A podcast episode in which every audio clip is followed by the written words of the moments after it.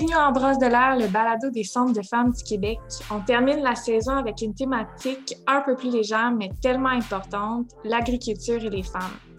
Avec moi pour en parler, Marlene Moilette du Centre des femmes du Haut-Saint-François, La Passerelle.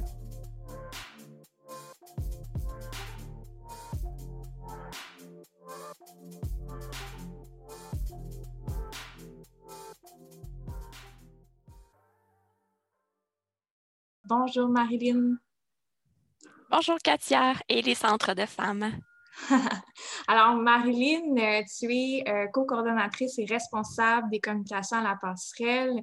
Tu as fait toutes les instances de l'air, représentante régionale, le conseil d'administration, tu as été sur le comité des communications, mais également tu es maraîchère et copropriétaire de la ferme du coq à l'âne de Bury wow, ça en fait des affaires. Euh, dis-nous donc, Marvin, comment tu fais pour euh, gérer tout ça en même temps? Bien, d'abord, j'ai une équipe qui est très, très soutenante ici au Centre des femmes. Puis, euh, c'est sûr, moi, quand j'ai postulé ici, ça fait six ans maintenant, j'avais déjà ma ferme. Donc, en m'embauchant, mon équipe de travail savait que j'allais probablement avoir des enjeux au niveau de la conciliation. Euh, travail, travail, hein, on nomme pas souvent celui-là, mais euh, travail, travail. Donc, euh, mon équipe a vraiment été toujours présente pour m'adapter parce que j'ai des livraisons à faire en plein milieu de la semaine. Donc, j'ai réduit mes heures de travail aussi dernièrement. Je suis seulement rendue à 21 heures semaine, trois jours. Puis, ça me permet de, de, me concentrer un peu plus sur mon entreprise maraîchère. Fait que je fais, dans le fond, trois jours au centre des femmes, puis le reste à ma ferme. Donc, deux travails à temps plein.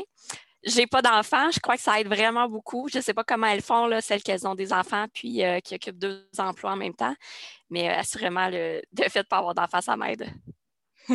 puis aussi, donc, euh, tu as développé l'idée de faire des paniers d'hiver avec la ferme. Est-ce que ça, c'est, ça rend ça plus facile ou plus difficile? Bien, ça rend ça plus facile. En fait, on livrait à Montréal avant, euh, il y a peut-être deux ans. Puis, euh, c'est quand même exigeant. Là. On partait tôt le matin, on arrivait tard le soir. Puis, c'est drôle parce qu'en cours de route, on arrêtait chez Adonis manger, puis on rencontrait de nos collègues maraîchers qui arrêtaient aussi pour manger. Puis, on les voyait un peu plus âgés, tellement fatigués de travailler sept jours sur sept. Puis, tu sais, c'est exigeant aussi physiquement travailler en agriculture, c'est à l'extérieur, c'est des, grosses journées dans la chaleur. Puis, euh, moi et mon conjoint, on ne s'imaginait pas faire ça pendant encore 20 ans au niveau mmh. physique, au niveau charge mentale. Donc, on s'est dit euh, comment on pourrait faire pour réduire? C'est drôle parce qu'on pourrait aussi dire qu'on est un peu paresseux et paresseuse, ce qui fait un peu drôle à dire parce qu'on ne voit pas les agriculteurs comme ça. Mais, euh, tu sais, nous, on fait on fait rien l'hiver, on fait pas de sport, donc on se retrouvait là l'hiver à rien faire, puis l'été, on faisait tout. C'était vraiment des grosses journées. Puis on faisait en même temps la production dans les champs, les récoltes, la mise en marché, les livraisons des paniers. Ça faisait vraiment des, grosses semaines. Donc, euh, on a vraiment décidé de, de voir comment on pourrait réduire ça. On a la chance aussi d'avoir des serres avec un bon système de chauffage au bois permettait de chauffer des serres l'hiver à 2 degrés, donc vraiment juste au minimum là, pour que ça pousse. Fait ça nous a permis là, de complètement changer notre mise en marché. Donc, euh, l'année passée, on a fait une année complète été-hiver. Et cette année, c'est la première année là, où on va faire seulement des paniers d'hiver. Donc, là, nous, notre saison euh, est quand même tranquille, c'est le début, alors que d'habitude, c'est le gros rush de, partir les semis, de les transplanter mm-hmm. en terre. Surtout là, avec euh, la sécheresse, là, il faut irriguer les champs déjà. Fait que on, a juste des oignons dans le champ, fait qu'on est, on est quand même déjà tranquille, même si on travaille à tous les jours, mais on a le temps de dîner, euh, puis on a le temps, on, finit de souper, puis ça s'arrête là, Ben oui, c'est ça. Puis de ce que je comprends, c'est un peu. Euh, tu es comme un fer éclaireur au, Québec. C'est quand même nouveau, les paniers d'hiver. Oui, ben, il y a souvent, il y a eu des paniers d'hiver, mais les fermes font été et hiver. Donc, dans le fond, ils ont juste pas de pause du tout. On pense aux grosses fermes comme euh, Cadet-Roussel, puis euh, il y en a une aussi euh, dans les Laurentides. Mais des fermes qui font exclusivement des paniers d'hiver, je crois qu'on est deux au Québec. Fait qu'effectivement, on est quand même assez, je dirais, novateur. Puis dans les serres aussi, l'autre ferme qui en fait, je crois qu'ils font seulement des légumes de conservation, donc tout ce qui est carottes, patates, panais, céleri rave que nous, ben, dans nos paniers, on a aussi des verdures, des céleris, des ravioles, du kale, donc des choses qui poussent dans la serre, mais vraiment au, minimum. Puis raconte-nous donc un peu comment l'idée d'avoir une ferme a commencé, euh, comment ce beau projet-là il a commencé dans le fond? Oui, ben moi j'habitais à Montréal depuis euh, dix ans. J'étais vraiment une Montréalaise. Là, Je pensais terminer ma vie à Montréal. Puis euh, j'ai étudié là, en études féministes à l'UCAM. Je travaille dans un organisme communautaire en défense des droits des femmes au travail. Fait que, tu sais, ma vie était tracée dans le milieu communautaire féministe à Montréal. Puis, euh, ben, j'ai rencontré mon conjoint, Frédéric. Fait que je peux, je peux presque dire que c'est l'amour est dans le prix pour ma part. c'est vraiment l'amour qui m'a euh, amené à déménager ici en Estrie. Puis euh, c'est sûr que ça a été un choc passer de mon petit Villeray à Bury, qui est un vraiment mini village anglophone de surcroît. Euh, dans le fond d'un rang de 8 km. On est la dernière maison au bout complètement du rang. Fait que, tu sais, c'est vraiment. Pas le même vibe qu'à Montréal. Ah non, pas du tout. Puis, si je voulais prendre un, petit café bio-équitable, ben, il n'y en a pas. Là. Il, faut que j'aille à Sherbrooke, puis c'est un bon 45 minutes. c'est sûr que ça a été un gros choc. Mais je dois avouer que l'air m'a un peu sauvée parce que après trois mois que je travaillais au Centre des femmes, je me suis retrouvée à être administratrice sur euh, le comité de coordination de l'air, ce qui me permettait d'aller à Montréal quatre fois par année, une semaine. Ça l'a comme permis de faire une belle transition, de pouvoir être à Montréal, de continuer à avoir un peu mes amis, puis euh, ben, de profiter de, toutes les joies de Montréal parce que j'aime encore beaucoup la, grande ville et euh, les livraisons aussi qu'on faisait à Montréal à toutes les deux semaines.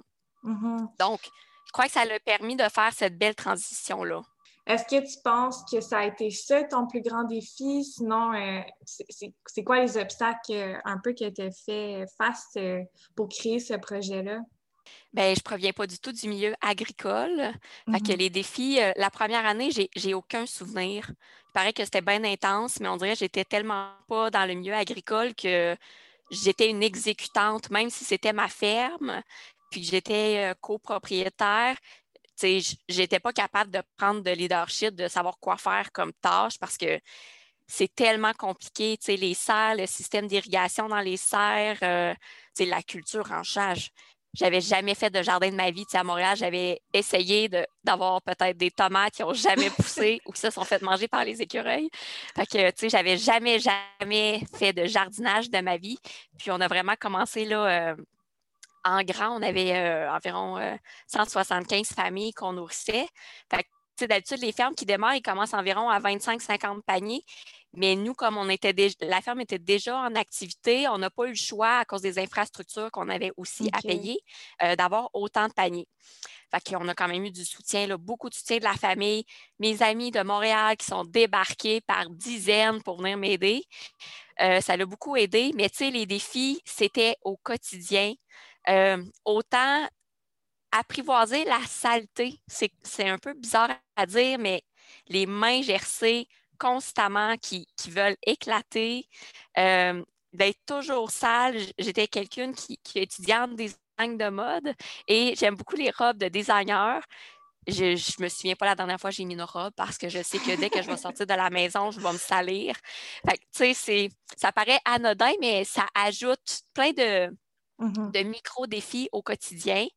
Puis, je crois que le fait d'être féministe m'a sauvée, assurément, parce que ça m'a donné le, la drive d'être capable de faire des choses que j'aurais peut-être pas fait, comme par exemple chauffer un tracteur. C'est quand même gros. Euh, moi, j'ai eu mon permis de conduire à quelque chose comme 24-25 ans. Donc, euh, j'étais vraiment pas quelqu'un qui, était habilotée à conduire, je dirais. J'ai eu la ferme à 30, 31 ans. Donc, euh, tu sais, embarquer sur un tracteur puis de pas avoir peur de, briser cette grosse machinerie-là aussi. Fait que mon côté féministe a vraiment embarqué pour me dire, ben là, franchement, voir que tu n'es pas capable de conduire un tracteur, puis au pire, ben, tu vas l'apprendre comme tout le monde, tu sais. Mais euh, tous ces petits défis-là de, s'acclimater à complètement un autre contexte, en milieu, je vous dirais quand même assez conservateur. Euh, tu sais, moi, mm-hmm. j'étais militante euh, dans des partis politiques, dans les associations étudiantes. Donc, il y avait toute cette vie-là sociale et politique. Puis là, de se retrouver dans un petit village où tu ne connais pas personne, tu n'as pas de réseau social. Puis encore une fois, là, mon travail euh, dans le centre de femmes m'a beaucoup aidé aussi à créer un, mm-hmm. réseau d'amis. Oui, c'est ça, parce que malgré comme euh, tous les organismes puis les campagnes, il y a quand même euh, les rôles traditionnels restent là, dans, le milieu de l'agriculture. Puis c'est ça qui, qui font en sorte que ces femmes-là vivent des enjeux qui leur sont euh, spécifiques. Est-ce que tu veux nous parler un petit peu de c'est quoi la réalité, selon toi, des femmes agricultrices? Qu'est-ce qu'il faudrait savoir de leur réalité? C'est sûr que les réalités sont multiples parce que quand on parle d'agriculture, il y a plusieurs secteurs. Hein. Nous, mm-hmm. on, est, euh, on a une ferme maraîchère biologique. Je vous dirais que c'est probablement le secteur qui est le plus progressiste en agriculture. On est vraiment plusieurs euh, jeunes femmes scolarisées à, être propriétaires des fermes et on est, on est vraiment propriétaire. Contrairement, par exemple, au milieu euh, laitier, au milieu bovin, les grandes céréales, où c'est vraiment des très, très grosses entreprises, souvent familiales. Donc, euh, c'est difficile pour elles parfois faire leur place. On, quand on se promène en région, on le voit à la ferme euh, Thibault et Fils. Donc, c'est souvent les fils qui reprenaient les mm-hmm. fermes, ben même si les femmes travaillait quand même à temps plein sur les fermes. Elle était souvent pas propriétaire. Ça change, mais euh, je vous dirais que c'est quand même un enjeu qu'elles vivent, là, euh, tant au niveau de la reconnaissance de leur expertise parce qu'elles ont, elles sont scolarisées. Puis souvent, les, je vais le dire avec des gros, gros guillemets, mais les vieux de la vieille faisaient, euh, faisaient comme leur père faisait donc étaient souvent moins scolarisés. Donc, au niveau de la certification biologique, par exemple, c'est un enjeu qu'il y a beaucoup. Ils ne sont pas habitués de remplir des subventions, de la paperasse, tandis que les jeunes femmes scolarisées, euh, elles ont cette aptitude-là. Mais encore là, ça ne veut pas dire qu'elles euh, sont reconnues auprès de leur père PIRS, puis euh, des institutions financières, par exemple, pour avoir du financement pour acheter une ferme, acheter une mm-hmm. terre pour pouvoir faire un projet d'agriculture. Puis, tu sais, c'est sur les discriminations. Euh, tu es une fille, tu n'es pas capable d'être invisibilisée. Tu sais, je me souviendrai la fois où il y a eu le camion de, de Gravel qui est venu livrer, puis qui m'a demandé il était où le propriétaire? J'ai dit c'est moi la oh propriétaire. il m'a regardé en voulant dire non, non, je veux parler au gars, tu sais. Là, mm-hmm. j'ai dit où qu'il pouvait aller déposer la gravelle, mais il est quand même allé voir mon chum pour lui demander si c'était la bonne place. Puis moi, je l'ai vu faire. Ça m'a tellement insulté parce que on ah parlait d'une place où déposer la gravelle. On s'entend que c'est pas très compliqué. Fait que, plein de, micro-agressions comme ça, de ne pas mm-hmm. avoir la confiance dans, la parole, de, qu'est-ce qu'on dit. Puis, si on le voit dans, plein, plein d'autres secteurs aussi. Puis, c'est sûr aussi qu'il y a toute la question de, la charge mentale, puis de la difficulté aussi à s'impliquer sur des instances décisionnelles. Euh, les enjeux sont multiples comme dans la société. La différence peut-être, c'est que le métier d'agricultrice, c'est euh, exigeant au niveau physique, mais mmh. aussi euh, au niveau du temps de travail. Les fermes laitières, c'est une traite le matin à autour de 5-6 heures. les enfants, il faut que tu les prépares quand même pour aller à l'école. C'est aussi, par exemple, euh, mon ami qui a une ferme bovine, qui est mère monoparentale, qui a des vélages, donc les, veaux qui naissent, ben c'est la nuit. Donc, il faut qu'elle se lève pour aller euh, faire les vélages de ses animaux. Puis, quand tu en as 80 dans ta saison, ben tu es vraiment crevé. Fait que c'est sûr que tu as ta culpabilité aussi de peut-être moins prendre soin de ton enfant. Puis, euh, tu sais, tous ces, enjeux-là qui sont quand même assez importants, la culpabilité. Oui, c'est incroyable qu'est-ce que, qu'est-ce que ça demande quand même? Est-ce que tu as des trucs euh, pour les centres? Comment qu'on fait pour les rejoindre, justement, ces femmes-là dans les régions agricoles qui ont, qui ont comme tellement à faire? Oui. C'est vraiment difficile. C'est un enjeu qu'on essaie de travailler ici. C'est sûr que les heures d'ouverture de 8 à 4, c'est pas possible. On ne va pas se le cacher. Elles sont dans mm-hmm. les champs, elles sont en train de travailler. Euh, nous, ce qu'on essaie de faire, c'est de faire des activités où les enfants peuvent venir, parfois dans une halte garderie, mais on fournit le repas autant pour l'enfant que pour la participante. Donc, elle n'a pas à se soucier d'avoir à préparer un repas pour son enfant. Donc, ça, c'est un truc qu'on essaie de faire, mais tu sais, assurément de, de leur demander aussi c'est quoi les heures qui conviennent pour elles. Parfois, ça pourrait peut-être être la fin de semaine. Je sais qu'on n'est peut-être pas toutes prêtes à euh, offrir des plages horaires de fin de semaine, mais parfois, ça peut être juste un, deux heures une fois par mois, juste pour ventiler. Puis euh, créer des, solidarités aussi des réseaux sociaux parce que on est souvent isolé, on travaille de notre domicile. Donc, sais, les chances de, rencontrer des gens sont quand même plus rares que, que quand on travaille dans un bureau, on travaille avec une autre équipe de travail. On est souvent seul à travailler aussi dans, nos entreprises, souvent avec nos partenaires. Fait que ça, ça complique un petit peu la vie sociale, assurément. Mais ouais, c'est tout un défi d'aller les rejoindre. Nous, on a fait un projet qui s'appelait Souffler un peu, où on allait livrer des repas carrément chez les, euh, chez les participantes pour réduire la charge mentale. C'est sûr que ça reste un peu un plaster dans le sens qu'on va leur livrer, mais elles ne viennent pas non plus briser l'isolement au centre. Mm-hmm, ben mais euh, je pense vraiment qu'il faudrait que les centres de femmes se penchent un peu plus parce que c'est un métier qui est occupé euh, par plusieurs femmes, surtout en région. Ben oui, c'est clair. Puis justement, il y a comme euh, une effervescence dans, ce sujet-là avec la pandémie. On l'a tout remarqué. Il y a un retour à la terre. Il y a beaucoup de personnes qui sont intéressées à l'agriculture, à l'autosuffisance. Puis euh, c'est ça peut-être qu'il y a beaucoup de femmes qui sont attirées vers ça. Donc, ça va être une réalité qu'on va entendre euh, de plus en plus. Puis, euh, justement, pour les centres qui s'intéressent à cette question-là, il y en a qui, bon, par exemple, euh, vont créer des jardins communautaires, des jardins collectifs. Euh, l'été, c'est pas évident, c'est quand même un, un gros projet, mais c'est des beaux projets. C'est quoi les étapes? Euh, mettons, moi, je travaille dans un centre et j'ai envie de, réaliser ça. Là, par quoi je commence? Bien, d'abord, c'est de se prendre au moins un an d'avance. Ah ouais? Parce que les semences, il faut souvent les acheter là, au mois de février, janvier, février. Ça commence à être la limite là, pour commander tes semences. Fait que, tu déjà là, il faut avoir quelqu'un qui se charge de commander les semences pour l'été. Fait que, si ce n'est pas une travailleuse, ça prend assurément de mettre sur pied un comité avec une planification. Euh, la question des jardins, la clé, c'est vraiment la planification, autant de, l'espace que du moment où tu vas semer tes, euh, tes légumes. par exemple, il y en a qui sont en semi-direct dans la terre, mais il y en a qu'il faut partir dans euh, des, multicellules, puis qu'on va transplanter le petit plant dans la terre après que les gels ils, sont passés. Ça, c'est le défi, à hein, faire un jardin, puis que tu as tout préparé, puis que ça gèle et que tu perds tout. Il faut tout mm-hmm. recommencer. C'est vraiment décourageant pour les participants. Donc, c'est vraiment important de, de, bien planifier, puis de ne pas être pressé. Le jardinage, euh, c'est, euh, ça cultive beaucoup sa patience parce qu'il y a beaucoup d'étapes. Il faut désherber, il faut refertiliser au cours de la saison, il faut euh, arroser presque à tous les jours. Donc, ça, prend vraiment un comité, puis ça ne doit pas reposer sur les épaules des travailleuses. Je crois que dans les centres de femmes, on est quand même là aussi pour donner de l'autonomie aux participantes, euh, puis de leur faire confiance aussi. On n'est pas obligé d'être présente à chaque fois que le comité se rencontre. Donc, c'est vraiment de, laisser l'espace, puis la liberté aussi de, créer un jardin. Puis, c'est à essayer erreur aussi. Hein, euh, nous aussi, on en fait des erreurs, euh, même si on a une ferme maraîchère qu'on mmh nourrit 200 familles on fait encore des erreurs à chaque année, mais on a un cahier où on note tous les défis qu'on a rencontrés, puis les choses qui ont été plus difficiles pour s'améliorer l'année d'après.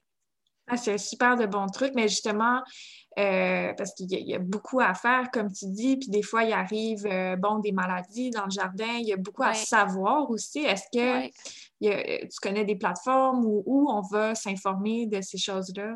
Bien, on pourra peut-être mettre des liens euh, dans, dans le statut parce qu'il y en a vraiment beaucoup. Il y en a de plus en plus. Mmh. Euh, je, pense entre autres à Locolo, qui est euh, une illustratrice. Puis, elle a décidé de partir un peu un blog où elle, fait beaucoup de référencement justement sur d'autres blogs. je te dirais que c'est vraiment là que je trouve le plus de mes, de mes informations. C'est sûr qu'il y a beaucoup de livres aussi de jardinage de plus en plus. Il y a des, des balados sur le jardinage. Il y a des formations qu'on peut faire aussi si on veut aller un petit peu plus loin. Surtout avec la pandémie, ça, a créé aussi des, euh, des courtes formations qu'on peut suivre au cégep, donc des AEC. Fait que dans le fond, c'est euh, c'est un an sans les cours de base du cégep. Donc, parfois, ça peut aider. C'est sûr que celles qui comptent se partir une ferme maraîchère, c'est vraiment important d'aller à l'école pour avoir la base, mais aussi parce que ça donne accès à des subventions, des, vraiment belles subventions. Puis, euh, on l'oublie euh, souvent, c'est un milieu qui est quand même bien subventionné, donc euh, il y a beaucoup de possibilités à ce niveau-là. ça me permet aussi de peut-être ouvrir la porte à, quelque chose qu'on n'avait pas discuté ensemble avant, mais au programme qui s'appelle Artère, qui est euh, un jumelage de propriétaires qui ont déjà des terres et euh, souvent qui veulent partir à la retraite, mais qui veulent quand même rester chez eux. Donc, ils, louent des parcelles de terre avec possibilité d'achat. C'est vraiment quelque chose qui est intéressant parce que il ne faut pas se cacher que l'augmentation du prix des terres est quand même astronomique, particulièrement en ce moment. Puis c'est vraiment l'enjeu majeur au niveau de l'agriculture, juste pouvoir acquérir une terre. Donc, il y a plein de projets comme ça qui sont créés, surtout en, sous forme de coopérative, par exemple. Donc, de se mettre plusieurs ensemble. Puis, tu sais, c'est un peu ça aussi, les jardins collectifs. Hein, c'est de commencer quelque part, de se rencontrer avec d'autres personnes. Puis, des fois, on ne sait pas sur quoi ça va déboucher. Ben oui, tellement. C'est une super de belle activité pour faire euh, dans un centre de femmes, tu sais, briser l'isolement, la santé mentale, euh, l'autonomie alimentaire. Puis tu nous disais aussi euh, dans la pré-entrevue qu'on peut même faire un partenariat avec la ville pour avoir peut-être accès parce que tu dis, bon, les terres, les terrains, c'est super cher. Bien, c'est ça, tu sais, souvent, les villes, ont des terrains dont on ignore qui possèdent. Puis, euh, on n'a pas besoin de beaucoup d'espace hein, pour faire un jardin communautaire. Des fois, on peut y aller aussi en hauteur avec des treillis, pour les haricots, les cocombes, tout ça. Fait que, tu sais, des fois, juste avec un petit espace, c'est surprenant la quantité de nourriture qu'on peut sortir.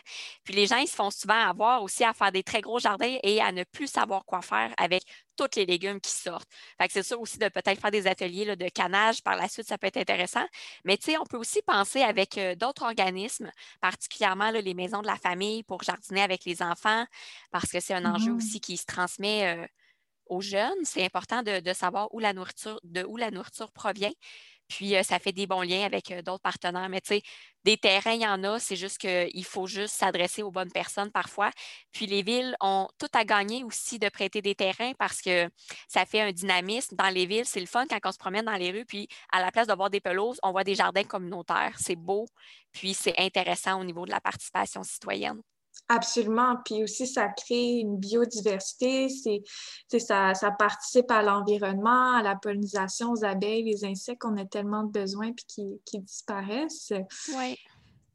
C'est des super bonnes idées. Merci, Marilyn. Euh, on comprend que c'est un travail euh, vraiment demandant, mais qui est super euh, stimulant, le métier de, de maraîchère, d'agricultrice, qui a beaucoup d'enjeux aussi, la division sexuelle du travail, la pauvreté quand même qui persiste. On, on, en avait entendu parler, la FEAS qui était venue nous parler de ça dans notre vidéo de la Journée nationale en 2019. merci tellement, Marilyn. C'était super intéressant. Puis euh, pour les personnes qui nous écoutent, euh, ben, vous pouvez aller euh, donc vous abonner à la page de la ferme de Marilyn qui s'appelle la ferme du coq à de Bury. Oui, ben, ça m'a fait vraiment plaisir. Puis il n'est pas trop tard là, pour se partir certains euh, petits légumes ou euh, des fines herbes parfois sur son balcon. Donc, on peut vraiment jardiner partout. Puis ça, euh, on ne le dit pas assez, mais partout où on est, on peut cultiver. Puis c'est important pour sa santé mentale de, de, voir pousser des choses et de pouvoir les manger par la suite. Tellement vrai, c'est une activité qui est accessible. Merci Marine encore. Bon été.